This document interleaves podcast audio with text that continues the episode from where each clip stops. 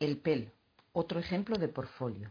En lo que se refiere al punto 1, es decir, qué aspectos de los que hemos estudiado en esta primera parte cumple el PEL, podría decir en primer lugar que un pasaporte lingüístico evidencia la identidad lingüística y cultural del titular, de sus competencias en todas las lenguas, de su práctica en otras lenguas y de su contacto con otras culturas, algo característico del PEL, pero que puede estar en otros portfolios.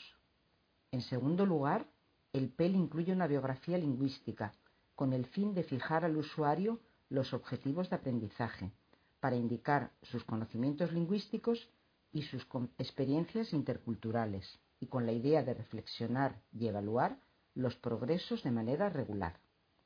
Por último, el PEL incluye evidencias de los trabajos realizados durante el proceso de enseñanza-aprendizaje en cualquiera de las lenguas que está en proceso. En cuanto al punto 2, teniendo en cuenta que soy profesora de francés, todas las partes del PEL están íntimamente relacionadas con mi especialidad.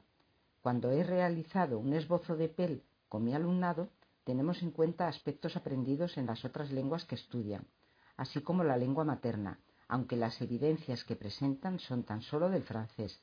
Pero eh, este PEL que debería de realizar a partir de ahora eh, tendría que incluir convenientemente todas las evidencias de los aprendizajes lingüísticos de las lenguas que están estudiando. En el punto 3 el nivel educativo para el que veo más adecuado el PEL pienso que puede adaptarse a cualquier nivel lingüístico, siempre y cuando las, exigencias de las evidencias, así como los objetivos, se adapten al nivel exigido. En lo relativo al punto 4, es decir, idear una parte complementaria que aproveche las potencialidades de la tecnología, podría ser cualquier herramienta digital que permita adjuntar o incluir diferentes formatos de documentos, ya sea texto, infografía, audio, vídeo, con el fin de trabajar las cuatro destrezas que deben desarrollarse en el aprendizaje lingüístico. Teniendo en cuenta mi especialidad, todos los formatos son necesarios. Por ello, el hecho de elaborar el PEL en formato digital permite adjuntar todas las evidencias de los trabajos realizados durante el proceso de enseñanza-aprendizaje.